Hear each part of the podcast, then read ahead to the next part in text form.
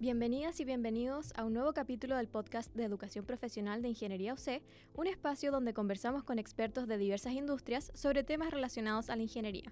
Mi nombre es Valentina Bernal, periodista de Educación Profesional, y hoy vamos a conversar sobre inteligencia artificial y cómo está revolucionando la detección temprana del cáncer de mama a través de las mamografías. Para esta entrevista nos encontramos con Carlos Aspillaga, ingeniero civil en Ciencia de la Computación UC, investigador del Centro Nacional de Inteligencia Artificial y docente de Educación Profesional. Profesor, muchas gracias por aceptar la invitación y acompañarnos el día de hoy. Encantado. Buenísimo. Eh, estamos contentos de tenerlo acá como invitado. Eh, a modo de contexto, un reciente estudio en Suecia demostró que el uso de la inteligencia artificial en la revisión de exámenes puede aumentar la capacidad de detección de un posible cáncer de mama en un 20% en comparación con los métodos tradicionales que involucran la revisión de los doctores. Además, esta tecnología no solo mejora la precisión de los diagnósticos, sino que reduce en un 44% la carga de trabajo de los profesionales del área de la salud. Entonces, con esto, la inteligencia artificial demostró ser eficaz en la interpretación de las mamografías para la detección del cáncer de mama. En este eh, ámbito, la inteligencia artificial, ¿cómo se puede beneficiar la vida de las personas? A mí me encanta, y qué bueno que salió ese ejemplo de, apoyo al diagnóstico de las mamografías, porque se alinea mucho con lo que, lo que nosotros buscamos y lo que mucha gente en esta área busca, que es una, inteligencia artificial pensada como una herramienta que potencia las capacidades del ser humano más que reemplazarla. Em, y en ese sentido, como que esta es una herramienta que estaría, estaría a disposición del médico que hace finalmente el diagnóstico y le permitiría a ese médico tal vez eh, alcanzar tal vez mucha mayor cantidad de, pacientes, tener un mucho mejor resultado en el diagnóstico de cada uno de los pacientes. Entonces, más que reemplazar al, paciente, al, perdón, al médico, estaría potenciando su, capacidad para poder lograr un mucho mejor resultado, tanto en eficiencia también, y también en eficacia. Eh, y yo diría que entre los desafíos, o, digamos, entre las posibilidades que tenemos hoy día para aplicar esta inteligencia artificial es totalmente abierto. Esto se está mostrando que se puede aplicar a muchos escenarios y ahí la limitación hoy día es más la creatividad que la tecnología. Digamos, la, creatividad de pensar, ¿sabes qué? ¿Qué pasa es que lo aplico a este escenario? Y hay que pensar también en cómo aplicar los escenarios. No es que yo le diga, oye, inteligencia artificial, resuélveme el cáncer y de un día para otro tengo una solución para el cáncer, sino que tengo que juntarme con médicos y pensar bien, ya, ok, voy a hacer una solución de esta manera y la, y la desarrollo. Pero hay que pensar en en, qué escenarios aplicarla y también en, una vez que decidí el escenario en qué, aplicarla, qué tareas particulares va a resolver. Porque la inteligencia artificial hoy día no es capaz de resolverlo todo, sino que tengo que entrenar una inteligencia artificial capaz de resolver una tarea en particular. Puede ser una tarea súper grande, como, como el caso de ChatGPT, que me resuelve una tarea, digamos, de responder a solicitudes del usuario. El usuario le, pide, oye, hazme un resumen de esto, te hace un resumen. Eh, genérame un punteo de tal cosa, me, la hace. Genera un, correo electrónico para tal y me lo hace. Es capaz de, es bien versátil, pero es súper limitado en este, en este caso a responder a solicitudes del usuario. No es capaz de, pescar mi auto y, manejar, digamos. El chat GPT no es capaz de eso, sino que tiene un, trabaja en un escenario súper eh, acotado y concreto. Eh, hay una, una, como un marco de trabajo que a mí me gusta mucho para pensar en qué tareas, cuando pensamos en decidir en qué tareas queremos que la inteligencia artificial se, desarrolle y queremos empujar ese desarrollo. A mí me gusta mucho y, hablan, esto está pensado en inglés, son las 3D en inglés, Perfecto. que son tareas que son delicadas, que sería tal vez muy, muy, muy, muy claro el ejemplo que dabas tú de las mamografías. Tareas donde es muy difícil saber el diagnóstico fino y además tiene un valor muy crítico si es que uno se equivoca. Como es, es muy importante dar una muy buena solución a esa tarea. Entonces, ese es un, tipo de tarea que la inteligencia artificial eh, tiene un tremendo valor para apoyar ahí, ¿cierto? Son tareas delicadas. Otros son tareas eh, difíciles, digamos, ¿ya? que también se, se, se, junta con lo de delicado. Eh, tareas también de tipo, son 4D. Eh, tareas de tipo eh, peligrosas, dangerous por la, letra D, ¿cierto? Tareas donde tal vez hoy día la están haciendo seres humanos, pero hay un riesgo de la vida o hay un riesgo, digamos, de, que una persona lo haga. Son tipo, algunos tipos de tareas donde una inteligencia artificial podría venir a apoyar. Por ejemplo, ¿qué tipo de tareas como en faena, en minera, fábrica? Claro, o sea, no sé, que en, desactivar explosivos, hoy día tal vez hay gente que, o antiguamente había gente que iba y, expertos iban y, y, desactivaban los explosivos, hoy día se está migrando a un, a un, a un mecanismo donde hay sistemas automáticos o semiautomáticos que apoyan a esas personas en esa parte que es peligrosa. La parte que no es peligrosa puede estar tal vez más alejado, manejando este robot. Em, pero la parte más peligrosa, donde está ahí en contacto con, con, con el explosivo, esa la puede hacer una máquina tal vez. Y así uno puede pensar otro tipo de tareas peligrosas o, donde hay riesgo vital, no sé, mandar, mandar a, Marte, la primera expedición a Marte o, qué sé yo, a otros planetas, donde todavía no es muy seguro saber si es que va a ser factible que una persona soporte esas condiciones, mandemos una máquina y después que sepamos que, que, que es, factible. es, factible. y es seguro, ahí mandamos una persona. Ese es el tipo, uno puede ponerse tan creativo como quiera en este tipo de cosas, pero ese es el tipo de, de cosas en las que la inteligencia artificial y, todo el mundo de la robótica y la tecnología podría apoyar. Y también están las tareas em, que, ellos le, llaman como las tareas sucias, dirty, que también, digamos, son, son tal vez no es, no es peligrosa per se, pero tiene un riesgo desde el punto de vista de salud para la persona, entonces mejor que, una, que, un, que un computador o una máquina apoyen esas tareas. Tal vez no reemplazar 100%, pero que trabaje de manera colaborativa con la persona. Ese es un paradigma que como un, un marco de trabajo que a mí me hace mucho sentido. Como en ese tipo de tareas deberían poner el foco en, que la tecnología avance.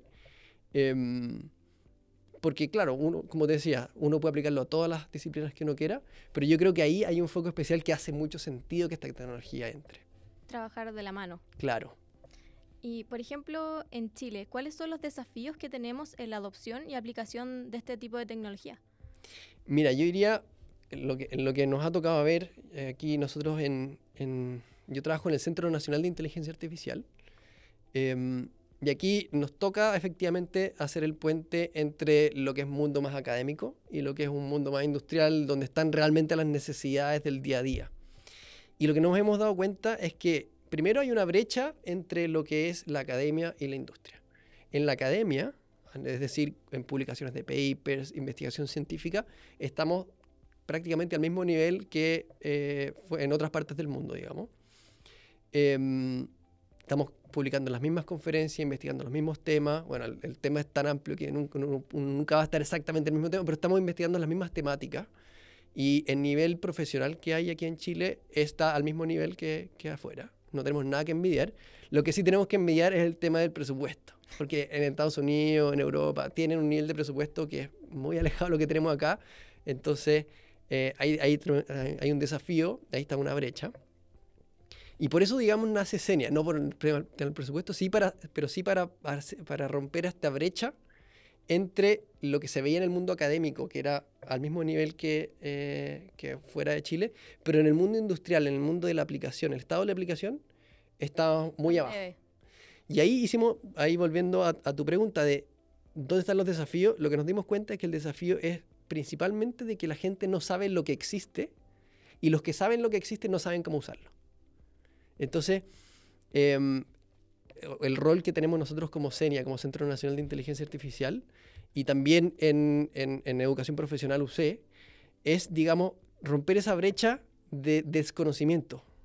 Que la gente no sabe qué es lo que hay, entonces se les muestra un abanico bien completo de qué es lo que existe y para cada una de esas cosas que existen, cómo se usa concretamente. Em, eso es lo que yo diría que hoy día hace falta y es lo que estamos trabajando en, hacer, crear conciencia en la gente de qué es lo que es esta tecnología, qué es lo que no es. También hay mucha desinformación. Qué es lo que es, qué es lo que no es, qué es lo que puede hacer, qué es lo que no puede hacer. Eh, y también qué es lo que existe y cómo se puede usar. Eso yo diría que son los, grandes desafíos que tenemos hoy día educar más a la gente. Recién mencionabas el Centro Nacional de Inteligencia Artificial.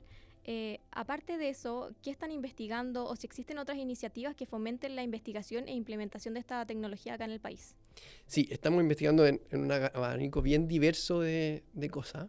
Estamos, por un lado, podría decir que estamos viendo temas de eh, modelos de lenguaje, así como parecido ChatGPT, de tal manera de poder tomar esa tecnología y aplicarla a la realidad chilena Y ahí hay un ejemplo bien bonito que, en el que hemos estado trabajando eh, en conjunto con el gobierno. Estamos viendo si es que es, factible y hemos estado haciendo algunos prototipos para tomar un chat GPT, pero que maneje los trámites de gobierno y que maneje el lenguaje chileno y que sea capaz de atender consultas de personas. Porque hoy día las consultas de Chile Atiende funcionan, pero no les da la escala para poder atender a todas las consultas que, que llegan, digamos. ¿El chatbot que está como en la página web? Sí, es más un buscador lo que tienen hoy día. Em, y, mucha gente, ellos nos han mostrado, digamos, el, feedback que les dan las mismas personas. Mucha gente llega con una solicitud y trata de encontrar una respuesta, pero no encuentran lo que buscan. Y muchas veces pasa también porque no saben, no saben qué es lo que buscan. Como que tienen una necesidad, pero es difícil hacer el match entre la necesidad y el trámite concreto que hay que hacer. Entonces ahí estamos poniendo tecnología y estamos entrenando sistemas basados en inteligencia artificial también, parecidos a ChatGPT, pero propios, digamos, digamos, desarrollados aquí, em, para poder resolver esa tarea en particular. Entonces, ese es un tipo de cosas que estamos haciendo. Estamos trabajando también con empresas eh, del mundo industrial que tienen necesidades particulares. Oye, ¿sabes qué? Yo tengo en, mi planta de producción, tengo este desafío, que hoy día lo estamos resolviendo de esta manera, pero resulta que no nos da. No nos da porque no podemos no tenemos la, eficacia, no lo podemos hacer bien, o tal vez tenemos la eficacia, pero no nos da la escala para poder hacerlo en todos los lugares que queremos. Y entonces ver cómo podemos crear herramientas que apoyen a las personas que lo hacen de tal manera que puedan resolverlo de manera correcta y, al nivel de, lo que necesitan. Eso también a nivel industrial. Y también a nivel eh, académico también estamos haciendo hartas cosas, eh, publicaciones, em, tanto en el mundo de NLP, que es texto, en el mundo de la visión, en el mundo de sistemas recomendadores, en, un, espectro bien amplio. Cuando tú hablas de visión, ¿a qué te refieres? Me refiero a sistemas que trabajan a partir de imágenes, donde la entrada, así como, como darle unos ojos al computador, por así decirlo, que el computador sea capaz de entender lo que está viendo. Y hay ejemplos, por ejemplo, que estamos nosotros trabajando en, a través de imágenes satelitales poder detectar ciertas cosas que de alguna u otra manera eh, son útiles. Por ejemplo, en plantaciones, darse cuenta, oye, en esta plantación, qué sé yo, podría hacer, voy a darte un ejemplo, una predicción de cómo hacer la, la, producción de esa plantación antes de que esté lista, de tal manera poder anticiparse. O poder detectar a partir de imágenes satelitales dónde hay plantaciones. Ese tipo de cosas. O también eh, un, proyecto que estamos viendo es detección de incendios. Eso se hace a partir de, de cámaras Hoy día hay cámaras que se están instalando en, varios lugares del país, pero actualmente la, manera de detectar esos incendios es o alguien que está mirando esa cámara, si es que existe, en otros lugares ni siquiera existe la cámara y tiene que haber una persona que va a mirar si es que ve humo. Claro, estoy pensando en, incendios, forestales. Ah. E, en, ese, en ese escenario estamos enfocándonos nosotros, que hay unas torres de vigilancia, digamos, que tienen un, espectro amplio de, de visión. O sea, yo estando parado ahí, puedo mirar, un, mirar muchos lugares, pero tiene que ir una persona, subir la escalera y mirar, ver si es que ve humo y baja y después se va a mirar otra antena o, vuelve al día siguiente. Pero eso no, no, no opera a, a, tiempo real y por lo tanto el incendio, cuando la persona lo fue a ver, si es que va una vez a la semana o qué sé yo, tal vez ya es tarde.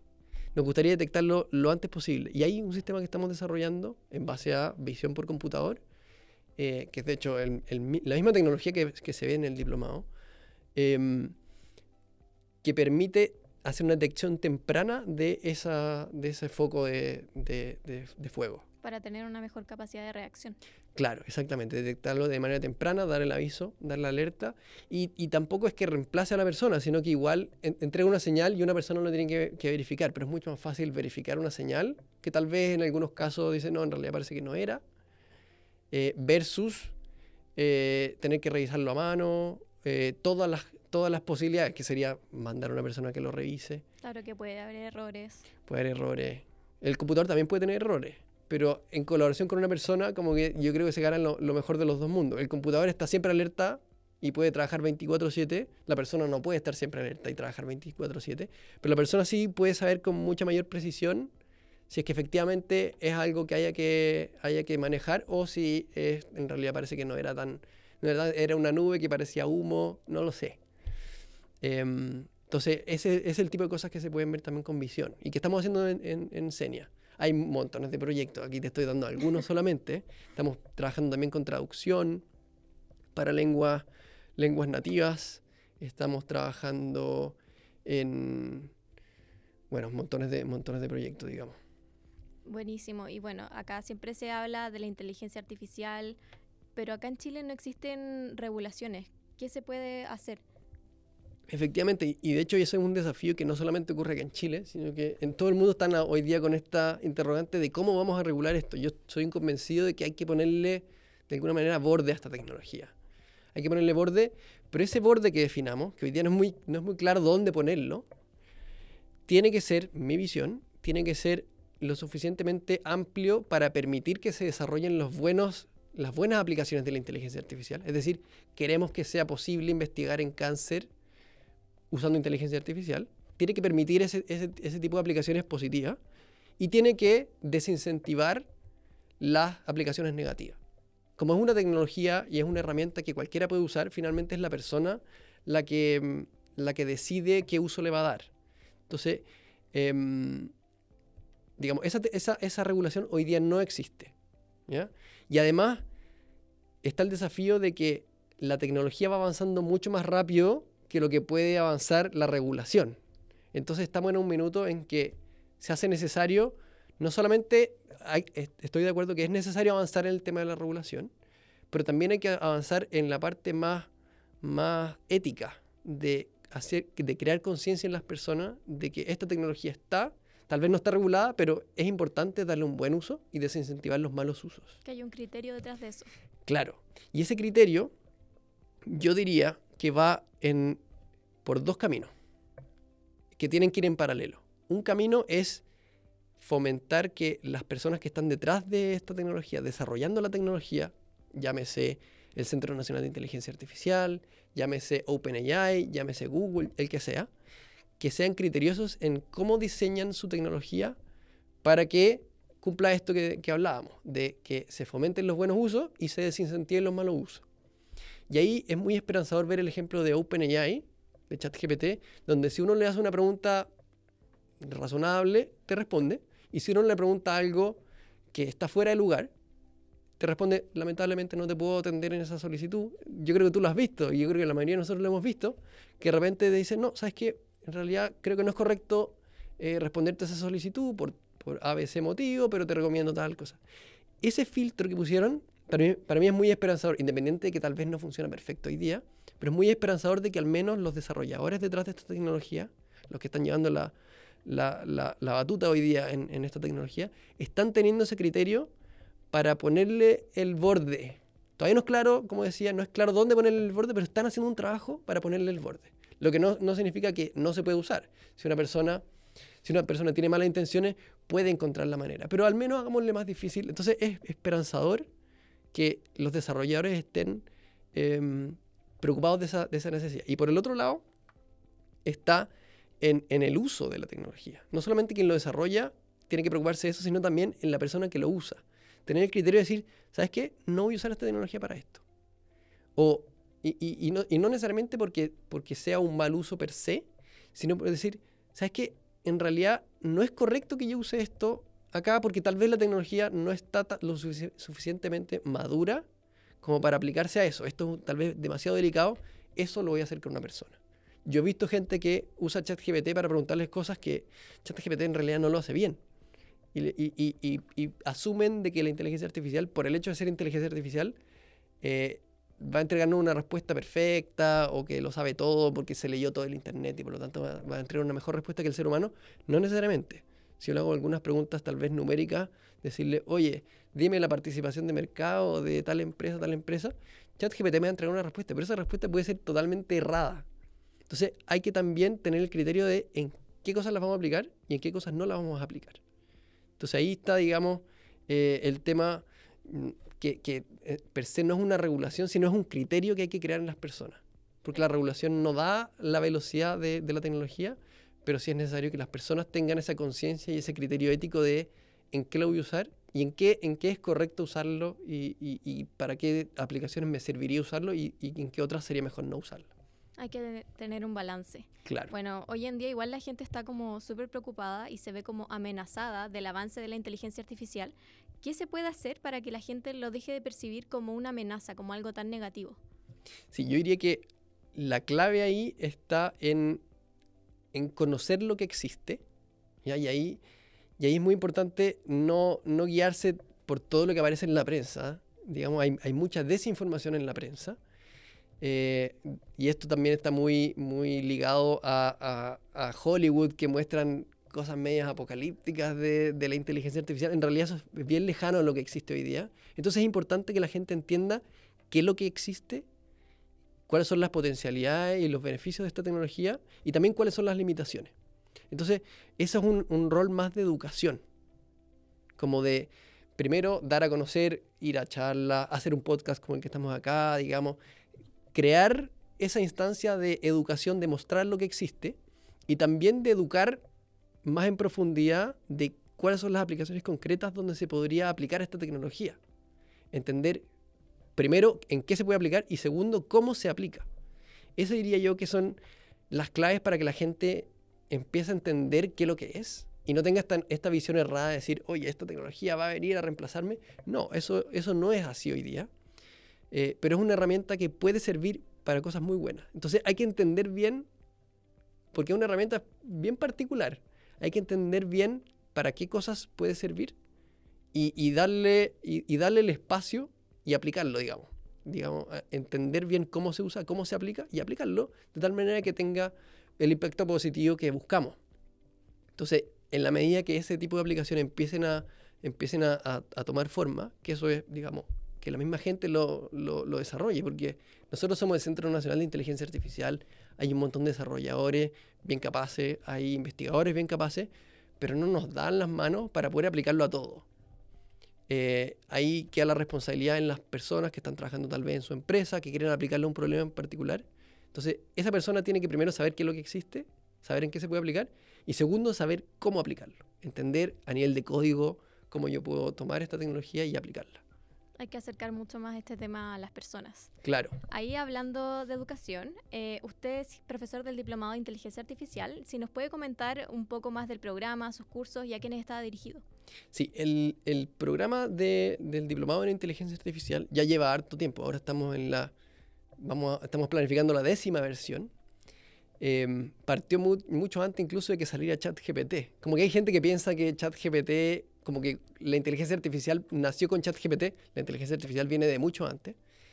Este es un diplomado que ya lleva harto tiempo, se ha ido actualizando y está súper actual a las cosas que se están viendo hoy día. Y partimos desde lo básico y terminamos con cosas tan avanzadas como ChatGPT, entender cómo funciona por abajo, cómo usarla. Y no solo ChatGPT, que sería texto, sino también imágenes, video. Es bien diverso. Entonces es un programa que está pensado para profesionales que puedan eh, en las tardes eh, tener, tener clases dos veces a la semana. Tiene eh, un foco súper práctico, pero también un foco teórico en el sentido de entender cómo funciona la tecnología.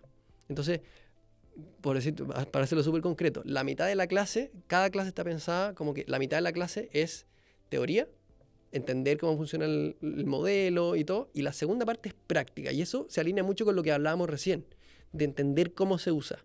Entonces ahí vemos realmente cómo se usa el modelo y interactuamos ahí con el modelo. El conocimiento. Claro. Y, y, y, nos metemos en código, vemos cómo se corre, entendemos qué es lo que está pasando por debajo, cómo se aplicaría, probamos. Ah, mira, si lo, me parecía que así, si lo usaba, iba a funcionar y me doy cuenta que en realidad no funciona. ¿Por qué? Entender todo eso es lo que se ve en el diplomado. Y, y hace, como te decía, un barrio bien amplio de temas.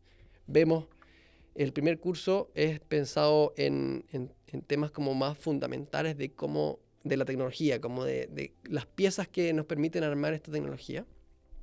Vemos herramientas concretas de cómo usarla y cómo sacarle el mayor provecho. Y después nos metemos también en aplicaciones. Vemos temas de visión, vemos temas de eh, procesamiento de lenguaje natural, vemos temas de sistemas recomendadores, vemos eh, sistemas que aprenden a través de refuerzo. Es decir, yo le voy enseñando, así como a una persona le digo, la persona lo hace, se equivoca, le digo, no, lo hiciste mal, Se lo hace bien, le digo, claro, ese tipo de tecnología también lo vemos. Vemos un, un barrio muy amplio de, de, de, de, la tecnología. También vemos temas de audio, temas de video. Hoy ya se están mezclando todas, también vemos temas de ese estilo, modelos autosupervisados, modelos supervisados eh, de manera em, explícita, donde yo le entrego, mira, para esta entrada quiero esta salida, o modelos que se, se entrenan aprendiendo por sí solos. Vemos un, barrio bien amplio. Eh, yo diría que es imposible abarcarlo todo, pero vemos un, barrio lo suficientemente amplio de tal manera que el alumno tenga, el estudiante tenga una visión de todas las cosas que se pueden aplicar, en, en todos los escenarios donde se puede aplicar, eh, y vemos herramientas concretas de cómo aplicarlo en cada una. Buenísimo, es un programa súper completo. Profesor, muchas gracias por la entrevista y a quienes nos escucharon el día de hoy. Antes de irnos, quiero dejar los invitados a que revisen más información sobre los diplomados en nuestra página web. Además, si quieren saber las últimas novedades, síganos en nuestras redes sociales y aquí en Spotify para que no se pierdan los nuevos capítulos del podcast. Con esto llegamos al final. Hasta la próxima.